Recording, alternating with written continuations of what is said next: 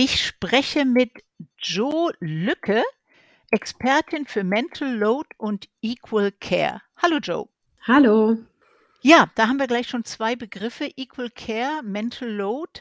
Da scheint es keine deutschen Begriffe zu geben, die es so gut umschreiben, aber vielleicht kannst du uns das mal erklären, was das Ja, Equal Care. Care ist erstmal die Care-Arbeit, also Sorgearbeit, das sich kümmern um andere Menschen, vor allem im privaten Kontext, also zu Hause das Kümmern um den Haushalt, aber eben auch um Kinder oder Angehörige mit Pflegebedarf. Das gibt's auch eben bezahlt, aber in meinem Buch geht es vor allem um unbezahlte Sorgearbeit, die eben Care-Arbeit genannt wird, weil dieser englische Begriff noch ein bisschen umfassender ist als der deutsche Begriff. Und Equal Care meint jetzt die gleich verteilte oder fair verteilte Sorgearbeit inklusive des Verantwortungsgefühls für Sorgearbeit.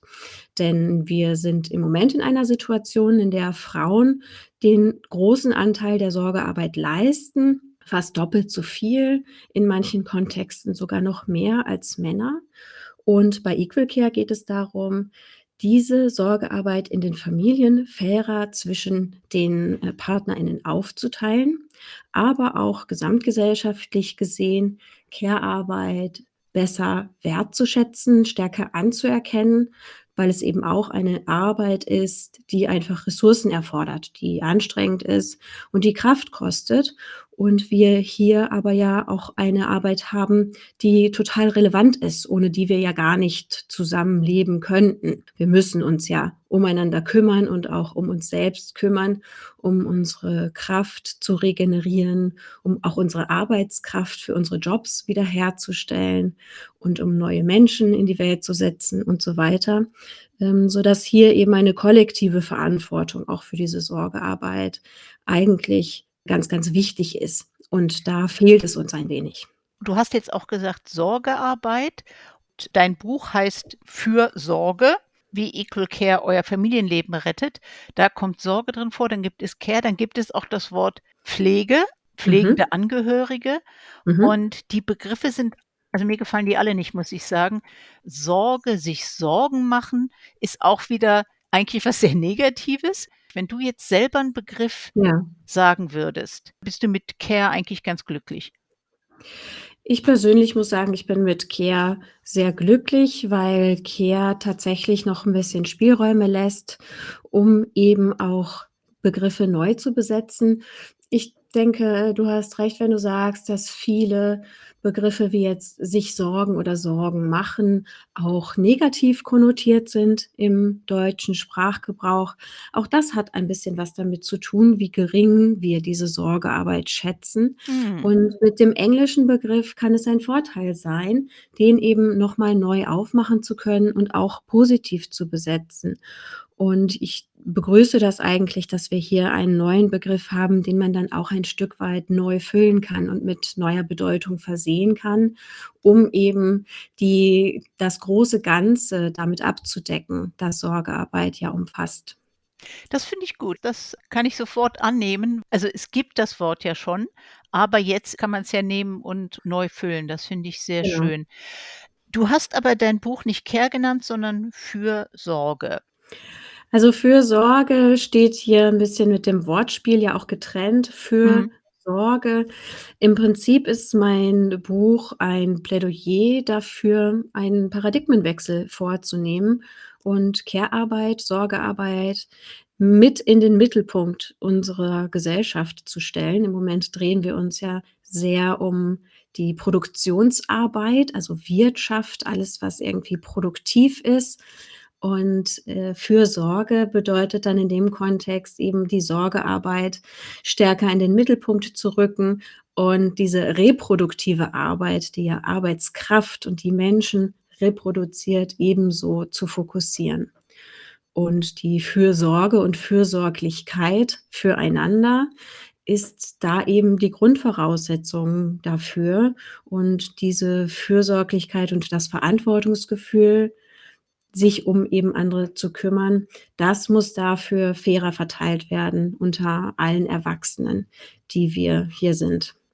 Wenn wir jetzt deine neue Definition von Care nehmen, die kurz und knackig ist, wäre das wertvolle, fürsorgliche Arbeit für andere im näheren Umfeld? Ich würde sagen, Care-Arbeit umfasst alle Tätigkeiten, die der Reproduktion dienen und die für ein positives und wertschätzendes Miteinander sorgen. Reproduktion wäre Kinder. Reproduktion kann man auf Kinder beziehen, man kann es aber eben auch auf, äh, die Tätigkeiten beziehen, die sowieso ja täglich wiederholt werden müssen, wie beispielsweise eben Essen. Auch ohne Kinder muss man ja eben sich selber versorgen und schlafen und so weiter, um, äh, Kräfte und Energie wieder auf Vordermann zu bringen. Und Care unterscheidet nicht zwischen den zu pflegenden Angehörigen, was weiß ich, mein Partner bricht sich bei 'nem Skiunfall die Hüfte oder meine Eltern werden pflegebedürftig, ist genauso wie meine Kinder. Das ist alles. Genau. Mhm. Okay. Also, das die, äh, Fürsorge zu übernehmen, natürlich also für sich selber, klar, ähm, aber eben vor allem für Menschen, die für sich selber keine Fürsorgeverantwortung übernehmen können. Also, entweder weil sie's noch nicht können, weil sie Mhm. noch zu klein sind, weil sie Kinder sind, äh, oder weil sie eben alt sind oder aus anderen Gründen, vielleicht mit Behinderung oder so, ähm, nicht die Möglichkeit haben, da vollständig für sich alleine zu sorgen. Dann hast du schon gesagt, Equal Care, zum Beispiel innerhalb einer Familie oder einer Beziehung. Das heißt, Alleinerziehende oder Singles, die sich um pflegebedürftige Angehörige kümmern, für die ist Equal Care gar keine Option, weil die's sowieso alleine machen müssen. Die müssen's leider sowieso alleine machen, aber Equal Care bezieht sich nicht nur auf die innerfamiliäre Verteilung der Sorgearbeit, sondern bezieht eben auch mit ein, dass es auch eine kollektive Verantwortung dafür gibt, wie wir uns um andere kümmern. Und da ist die Situation von Alleinerziehenden und von Singles, die sich um Menschen kümmern, natürlich mitgedacht. Deren Situation ist oft total prekär und wahnsinnig anstrengend. Sie haben 'n Job eben und dann noch 'ne 2. Schicht zu Hause, die sie übernehmen müssen und die sie per se mit niemandem teilen können. Und hier bedeutet Equal Care auch, als Gesellschaft Verantwortung mit zu übernehmen für die Menschen, die da eben Fürsorgearbeit benötigen und Fürsorgearbeit übernehmen und denen zum Beispiel eine bessere soziale Absicherung zuteilwerden zu lassen, die eben nicht mehr so stark auf ihre Lohnarbeit, äh, angewiesen sein zu lassen, die zu unterstützen in allen möglichen Belangen, weil es eben für die per se niemanden gibt, mit dem sie direkt das teilen können oder den sie einfach so in die Verantwortung nehmen können. Das war das eine Wort, Equal Care. Und das 2., wofür du Expertin bist, ist Mental Load. Genau. Ja, also Sorgearbeit, Kümmerarbeit, Care-Arbeit, wie es denn dann ähm, wie man es denn dann immer nennen möchte, ist eine Arbeit, die zum Teil, äh, direkt stattfindet, direkt mit Menschen, also wenn man auf Kinder aufpasst oder wenn man jemanden füttert, die aber auch Tätigkeiten beinhaltet wie das Putzen und das Einkaufen, also so unterstützende Tätigkeiten. Und der 3. große Bestandteil von Sorgearbeit ist kognitiv, findet also im Kopf statt, im Denken. Und das ist der Bereich, in dem dann Mental Load entsteht. Und Mental Load bezeichnet eigentlich eine Überlastung durch kognitive Sorgearbeit. Also, wenn das Familienmanagement, die ganze Organisation, die Logistik, vielleicht mit Kindern und der Oma, die krank ist, die ganze Planung, das Einkaufen, das Organisieren, das Überlegen: „Was essen wir morgen? Ist die Wäsche schon fertig? Wann mache ich die Wäsche rein, damit sie rechtzeitig fertig ist, dass ich sie noch aufhängen kann? Was braucht Kind X morgen in der Schule? Was braucht Kind Y in der Kita?“ Wenn das alles zu viel wird und zu einer langfristigen Überlastung führt, dann sprechen wir von Mental Load. Und diese mentale Last oder Belastung meint eben schon eine Überlastung. Diese Sorgearbeit im Kopf, die Organisation des ganzen Familienalltags ist natürlich auch ohne dass sie eine explizite Belastung ist, immer Bestandteil von Sorgearbeit und Menschen, die Fürsorgeverantwortung tragen. Also Das ist eben, als würde man Sorgemanagement. so 'ne Art von Management, genau. Allerdings gibt es auch einen Teil, der nicht mit Management abgedeckt werden kann, weil der total emotional ist, weil es ja auch dazugehört, Menschen gut zu kennen, auch Kinder zu trösten oder beispielsweise gefühlvoll und empathisch mit jemandem in ein Gespräch zu gehen darüber, wie eine Beerdigung zum Beispiel aussehen soll. Hier braucht es also 'n gutes Einfühlungsvermögen und das bedeutet, man muss eben auch die Menschen kennen, mit denen man's zu tun hat und sie da kennenzulernen und mit ihnen vertraut zu sein. Das ist eine Art von Beziehungsarbeit, die jetzt mit Management nicht so ganz abgedeckt ist. Also, dieser emotionale Teil der Sorgearbeit gehört auch eben in diesen der dann in im Kopf stattfindet. Das heißt, wir haben die direkte und die unterstützende Sorgearbeit und dann gibt es diese kognitive was ist kognitiv genau? Das sind doch Betrifft. Kognitiv bedeutet das Denken betreffend. Gut, wir haben also diesen Bereich, das heißt, alles, was übers Denken läuft, der kognitive Teil der Care-Arbeit sozusagen, der gehört normal dazu, aber der kann zu viel werden, vor allen Dingen, wenn das ungleich verteilt ist. Genau. Ich bin Gerti und mein Gast heute, Jo Lücke, auch hier aus Berlin, ist Expertin für Mental Load und Equal Care. Sie hat ein Buch geschrieben, bei Knauer erschienen jetzt grade im Januar. Es heißt „Fürsorge, wie Equal Care euer Familienleben rettet“, ein toller Ratgeber. Und da hast du Tipps drin, wie man genau mit diesen zu dem einen hinkommt, von dem anderen weg. Hast dir auch so Ja, einen also Test erfunden. Ja, ich habe einen Mental Load Test erfunden, in dem Paare mal schauen können, wie eigentlich die Sorgearbeit in ihrer Familie verteilt ist. Man kann dort ankreuzen, welche Aufgaben man wahrnimmt regelmäßig und an welche Aufgaben man auch denkt.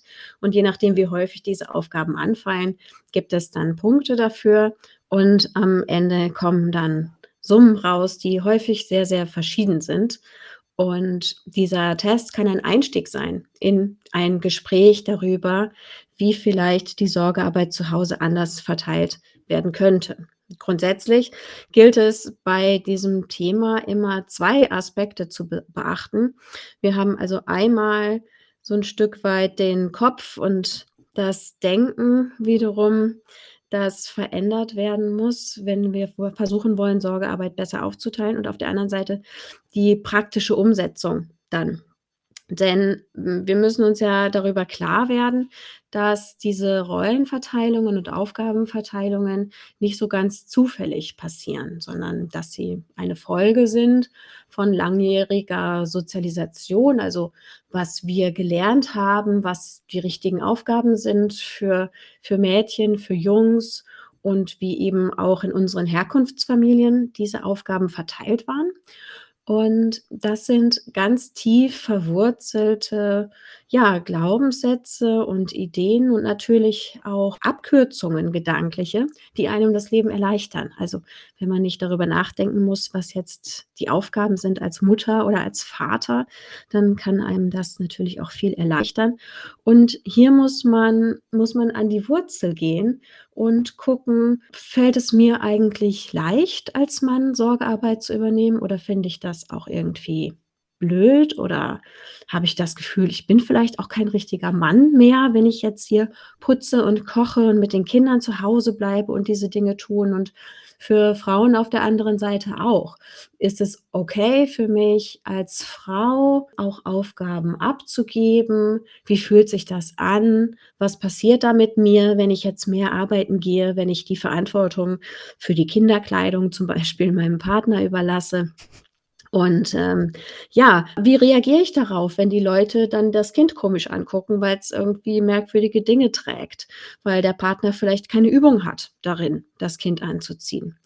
Und hier gilt es also auch viel zu reflektieren und sich bewusst zu werden darüber, ja, wie diese Dynamiken funktionieren und was man vielleicht auch so für Hürden im Kopf hat. Das ist ganz wichtig, denn das noch so gute System, was man sich vielleicht überlegt, um die Aufgaben zu verteilen, funktioniert niemals, wenn die beiden PartnerInnen immer noch denken: „Na ja, eigentlich ist doch so 'ne andere Rollenverteilung richtig.“ Das ist so der eine Bereich. Entschuldi Ja, sehr gerne. Du kennst ja viele, die diesen Test von dir machen. Du kriegst ja Mhm. wahrscheinlich auch Feedback. Ja. Kommt das so hin, dass die sagen, es kommt schon raus, was ihnen bewusst ist, oder sind die völlig geschockt teilweise, weil sie denken: „Ich mache doch ganz viel“, und dann merke ich auf einmal: „Oh je, ich mache ganz viele Sachen ja gar nicht?“ Ja, beides. Also, es kommt so 'n bisschen auf die Grundvoraussetzungen an. Wenn jemand noch gar nicht sich damit beschäftigt hat, dann kann die Überraschung schon sehr, sehr groß sein. Denn ganz viele Männer sagen von sich: „Na ja, aber ich mache doch irgendwie das Auto und ich fahre doch da zum TÜV oder mache die Steuererklärung oder bin für die Versicherung zuständig. Ich mache doch auch Sachen für unsere Familie.“ Und wenn man dann in dem Test sieht, dass diese Dinge vielleicht einmal jährlich anfallen oder noch viel seltener, während die Partnerin den Kühlschrank regelmäßig auswischt oder die Küchenschränke abwischt oder eine von diesen vielen unsichtbaren Aufgaben erledigt, das kann schon 'ne große Überraschung sein, in welchem Verhältnis das dann zueinander steht. Du hattest jetzt eben ja diesen Anfang erwähnt. Wie wie kommt Mhm. diese Verteilung zustande? Das eine ist diese diese Rollenbilder. Was können Mütter, was können Väter einfach per se oder was sollten sie können? Das andere sind oft auch diese, sagen wir mal, beruflichen Rahmenbedingungen. Mhm. Spätestens, wenn Paare heiraten, kommt die Frage mit den Steuerklassen dazu, das dämliche Ehegattensplitting. Natürlich auch noch die Berufswahl. Was sind typische Männerberufe, was sind typische Frauenberufe, wie sind die bezahlt? Das beeinflusst auch immer wieder, wer kriegt welche Steuerklasse. Wenn die Frau sowieso schon die schlechtere Steuerklasse hat, die hat den Beruf, wo sie schlechter verdient, dann liegt eh schon mal halb auf der Hand, dass sie mehr beim Kind macht, weil Mhm. der Mann ja so so viel tolles Geld verdient und bei Mhm. sich auch gar nicht so reduzieren kann. Das hat auf jeden Fall 'n Einfluss darauf, wie das dann verteilt ist. Mhm. Genau, also, die unterschiedliche Bezahlung, die unterschiedliche Berufswahl, die aber ja eben auch dadurch beeinflusst ist, äh, durch die Vorstellungen davon, was man als Frau oder was man als Mann werden kann und machen kann und natürlich auch mit wie vielen Vorurteilen man konfrontiert ist, wenn man dann einen Beruf ergreift, der in eine andere Richtung geht. Ja. Und dann, wenn eben Kinder kommen, steht ganz, ganz häufig, ganz selbstverständlich, und das liegt einfach auch an dem Wirtschaftssystem, in dem wir leben, die Frage im Vordergrund, wie man das Geld maximiert, das Familieneinkommen Mhm. und nicht unbedingt, wie man die Beziehungsarbeit oder den Beziehungsaufbau am besten gestalten kann. Das ist auch etwas, was ich mit Paradigmenwechsel meine, denn wenn wir hier eben nur die finanziellen Aspekte in Betracht ziehen, dann ist das nicht ausreichend. Es ist, ähm, eben nur ein Teil des Lebens, die Lohnarbeit, und es gibt eben noch diesen anderen Teil innerhalb der Familie, der einem auch etwas wert sein kann, wo man dann zum Beispiel sagen könnte, man spart an für eine Elternzeit, wo dann eben weniger Einkommen vorhanden ist, weil der Papa zu Hause bleibt und nicht die Mama. Oder man überlegt sich das vielleicht noch mal, ob man jetzt das Eigenheim kauft oder nicht und reflektiert einfach mal darüber, was denn so die persönlichen Werte sind und Vorstellungen, wie man das eigene Leben leben möchte. Statt defaultmäßig, also wie so 'ne Werkseinstellung, zu sagen: „Wie maximieren wir das Familieneinkommen als selbstverständliche Voraussetzung dafür, wie wir eben unseren Familienalltag gestalten werden.“ Wenn man jetzt deinen Test macht, wenn man als Paar überlegt: „Mensch, jetzt wäre es aber doch schön, mal 'n Kind zu haben“, dass man das vorher schon mal guckt, wie sieht's denn im Augenblick aus? Vielleicht ist es ja vorher schon nicht ausgeglichen.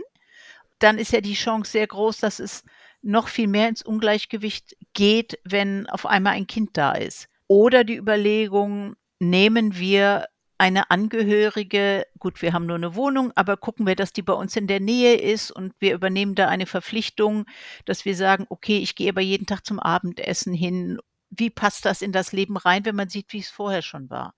Ja, Das genau. Also, dafür könnte man den Test auch benutzen, wenn man eben als kinderloses Paar nur den 1. Teil macht, der eben auch für Mhm. Paare oder Sorgegemeinschaften ist, ohne bestimmte Verantwortung für Kinder oder pflegende Angehörige und dann auch den zweiten Teil des Tests mit Kindern dann auch als To-do-Liste oder sowas wahrnimmt, die man dann aufteilt, zum Beispiel untereinander und dann hingeht und sagt, na ja gut, hier ist jetzt meine Liste mit Sachen, die regelmäßig bei Kindern anfallen. Wie stellen wir uns das denn vor, wie wir das verteilen?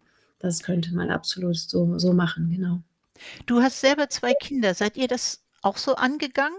Ne, wir sind da gar nicht so mit dem Kopf dran gegangen, aber es war für mich persönlich, äh, immer ganz klar, dass ich nur mit einem feministischen Mann ein Kind bekommen würde.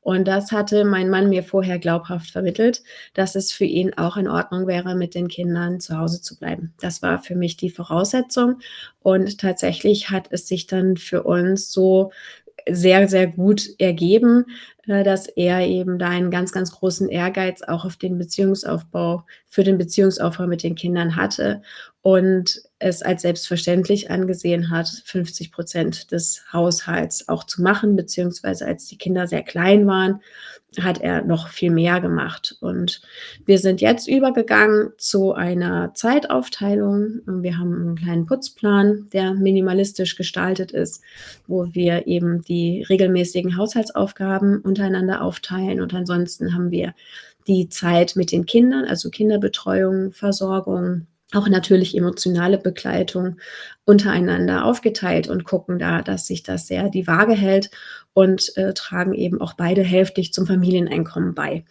So haben wir da 'ne sehr, sehr gute Balance gefunden, auch ohne den Test, aber mit dem Test könnten wir sicherlich das Ganze noch mal verbessern oder es wäre auch interessant, da noch mal drauf zu gucken. Jetzt haben wir den als Einstieg. Du hast aber noch andere Tipps. Also, man kann eben selber mit dem Mental-Load-Test oder auch mit anderen, äh, Vorgehensweisen versuchen, die Care-Arbeit bei sich sichtbar zu machen, die untereinander fairer aufzuteilen und auch eben ganz aktiv darüber im Gespräch zu bleiben, wer was macht.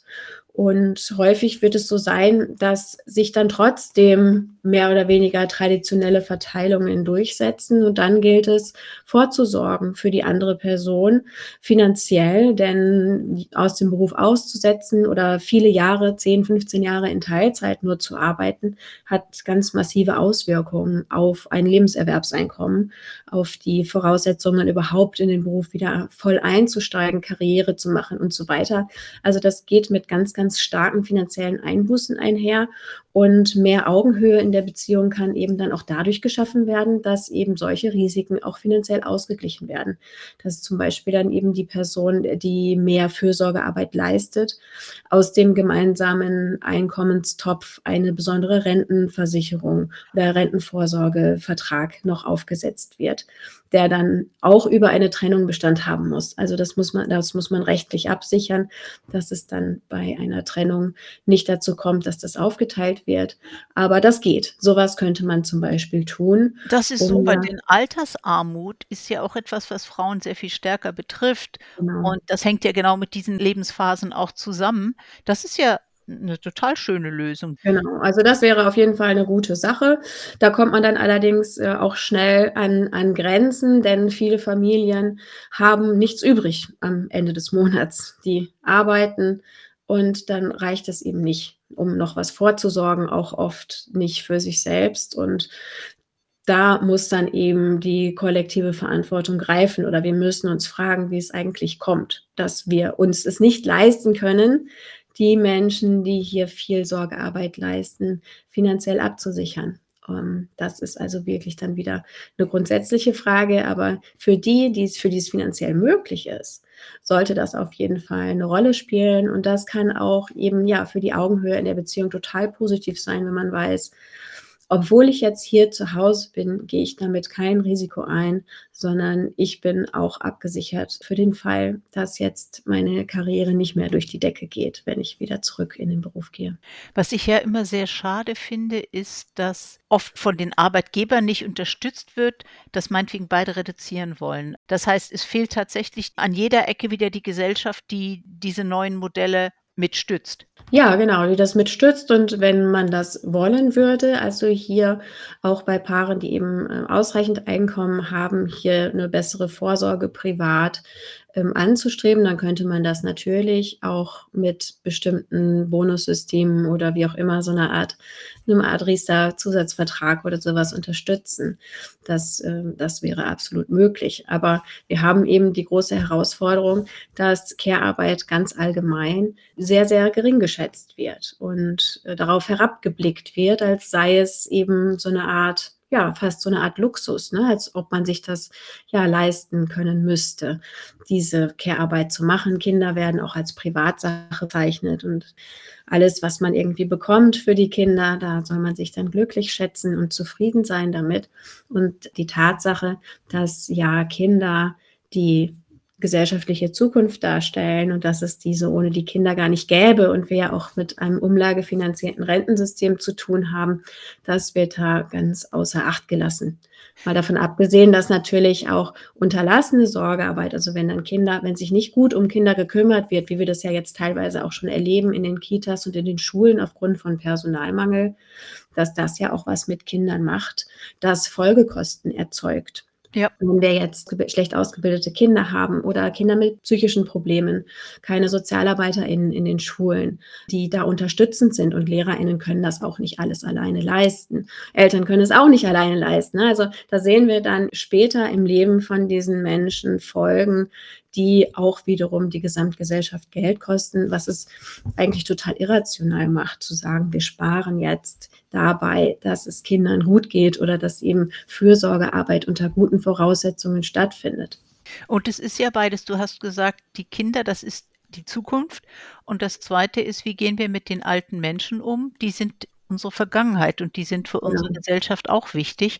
Also, ich kriege Ja. öfters mit, wenn Leute über andere Leute sprechen, die Sorgearbeit machen, die Care-Arbeit machen, dann kommt: „Oh toll, aber ich könnte das nicht.“ Oder: „Mir würde das nicht reichen, den ganzen Mhm. Tag nur mit Kindern und keine vernünftige Unterhaltung oder nur mit den Mhm. alten Menschen, dann sind die vielleicht noch dementiell erkrankt und kriegen ja gar nicht mit, dass du gestern auch schon da warst und vorgestern.“ Ja, ich weiß nicht, herablassender Respekt will ich das mal nennen. Es wird einerseits Mhm. gesagt, aber es fehlt eben die richtige Anerkennung. Ja. Genau. Also, ich finde, herablassender Respekt ist, ähm, wirklich 'n sehr, sehr schöner Begriff. Das das, äh, Problem, ähm, ist, dass bei diesem herablassenden Respekt oder dieser diesem Blick auf Menschen, die Fürsorgearbeit leisten, total verkannt wird, dass es oft eben keine persönliche Entscheidung ist. Also, Mhm. vielleicht hat man sich dafür entschieden, ein Kind zu bekommen, aber sobald das Kind dann da ist, steckt man ja in einer ganz, ganz starken moralischen Verantwortung. Ja. Und das ist man eben auch, wenn man sich um Angehörige mit 'nem Pflegebedarf kümmert, ob das jetzt die Eltern sind oder Menschen mit Behinderung oder so was. Und dieser Teil ist dann nicht mehr selbst gewählt und aus dieser moralischen Verpflichtung kommt man nicht raus und es ist total abwertend und a ehrlich gesagt eher respektlos, wenn jemand sagt: „Ich könnte das nicht.“ Mhm. Denn wenn diese Person in dieser Situation wäre, dann würde sie wahrscheinlich ähnlich handeln. Denn andere alle Alternativen wären gesellschaftlich verpönt. Und wenn man würde sagen: „Wie, dann lässt du deine Mutter alleine oder lässt du dein Kind alleine oder wie?“ Das, äh also, Ja, ja. es lässt völlig außer Acht, dass einem das vielleicht gar nicht reicht, dass man gerne was anderes noch machen würde und dass man auch vielleicht gerne bisschen mehr positives Feedback bekommen würde für die Arbeit, die man leistet. Das ist ja sowohl bei Kindern als auch bei alten Menschen 'ne große Herausforderung, dass sie einem nämlich nicht so viel zurückgeben, dass Ja. einen das wahnsinnig glücklich macht. Aber dass man da eben in einer moralischen Falle sozusagen steckt, diese Menschen zu lieben und eben zu sehen, sie brauchen Hilfe und irgendjemand muss diese Hilfe leisten und man da eigentlich von Freiwilligkeit gar nicht mehr so richtig sprechen kann. Es Und das ist eben aber eben auch wichtig, ne? Es ist ja wichtig, dass sich gut um diese Leute gekümmert wird, ähm, äh, weil es eben wie wir uns um die Menschen kümmern, die sich nicht um sich selber kümmern können, das ist der Gradmesser unserer moralischen Integrität.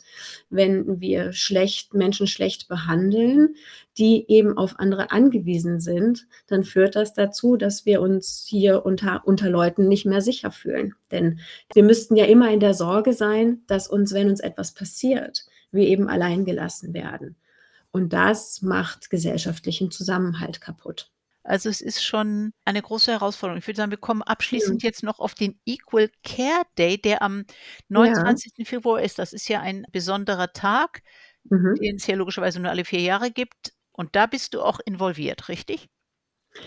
Genau, ich habe, äh, ganz viel für die Initiative Equal Care Day gearbeitet in den letzten Jahren und in diesem Jahr bin ich in der Organisation des Tages selbst nicht involviert, aber ich werde auch eine Veranstaltung machen an dem Tag. Die Initiative setzt sich eben ein für eine bessere Anerkennung und Wertschätzung von Sorgearbeit und dieser Tag am 29. Februar ist dafür da, um an die unsichtbare Care-Arbeit zu erinnern, so wie der 29. Februar ja auch ein unsichtbarer Tag ist in den Jahren, die keine Schaltjahren sind. Und ins Gespräch zu kommen über Sorgearbeit und Sorgearbeit in den Mittelpunkt zu stellen, daran zu erinnern, wie wir eben alle darauf angewiesen sind, welche Rolle es für uns alle spielt.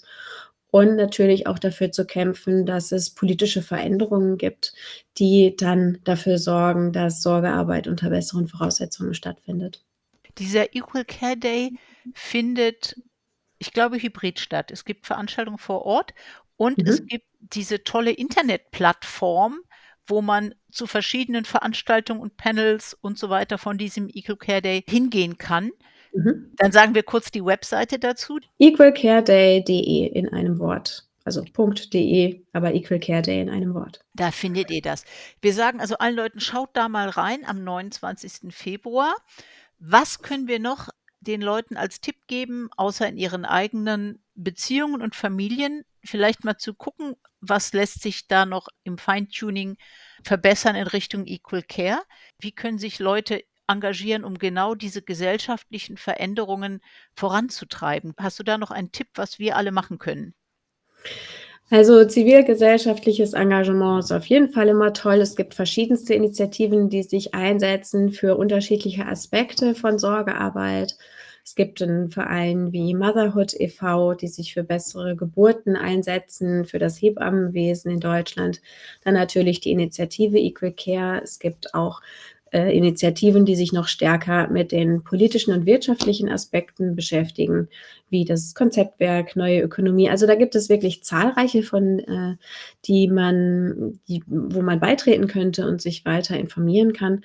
Und im Alltag ist es vielleicht noch interessant, bei sich mal zu gucken, wie sehr man eigentlich selber auch so klischeehafte Rollenverteilungen oder Rollenmodelle bedient, wenn man zum Beispiel Geschenke sucht für Kinder im Familienkreis, ähm, oder wie man, äh ja, was man so annimmt über Menschen, wenn man ihr Geschlecht kennt. Denn die Art und Weise, wie wir Mädchen und Jungs heute anziehen und was wir ihnen schenken, bereitet sie ja schon auf genau diese Rollenverteilungen vor, die wir dann wieder ganz stark erleben, wenn Kinder in die Familien kommen. Und hier aktiv gegenzuarbeiten, das ist was, was man auch wirklich gut, äh, im Alltag machen kann. Und überdenkt das nächste Mal, wenn ihr im Bekanntenkreis mit jemand sprecht, der oder die sagt: „Ja, ich habe ja hier diese Kinder oder ich kümmere mich um Angehörige.“ Überdenkt, was ihr denen sagt. Vielleicht könnt ihr sie in irgendeiner Weise unterstützen. Das Vielleicht auch ja. das, genau. Oder wenn man jemanden neu kennenlernt, das finde ich auch 'ne ganz schöne Idee, statt nach dem Beruf zu fragen, danach zu fragen, für welchen Teil der eigenen Arbeit man denn bezahlt wird. Super. Wir haben viele Tipps. Ich habe das Buch erwähnt, wo noch viel mehr Tipps logischerweise drinstehen für Ja. Sorge, wie wie Equal Care euer Familienleben rettet, bei Knorr erschienen, von meinem heutigen wundervollen Gast Joe Lücke aus Berlin. Joe, ganz, ganz herzlichen Dank. Alles Gute weiter für deine Arbeit und für dein schönes Familienleben. Ne, schön ist auch wieder es klingt schon wieder so blöd. Für Alles dein gut. Schönes Familienleben finde ich gut. Okay, alles Gute und vielen Dank. Ja, ich danke dir.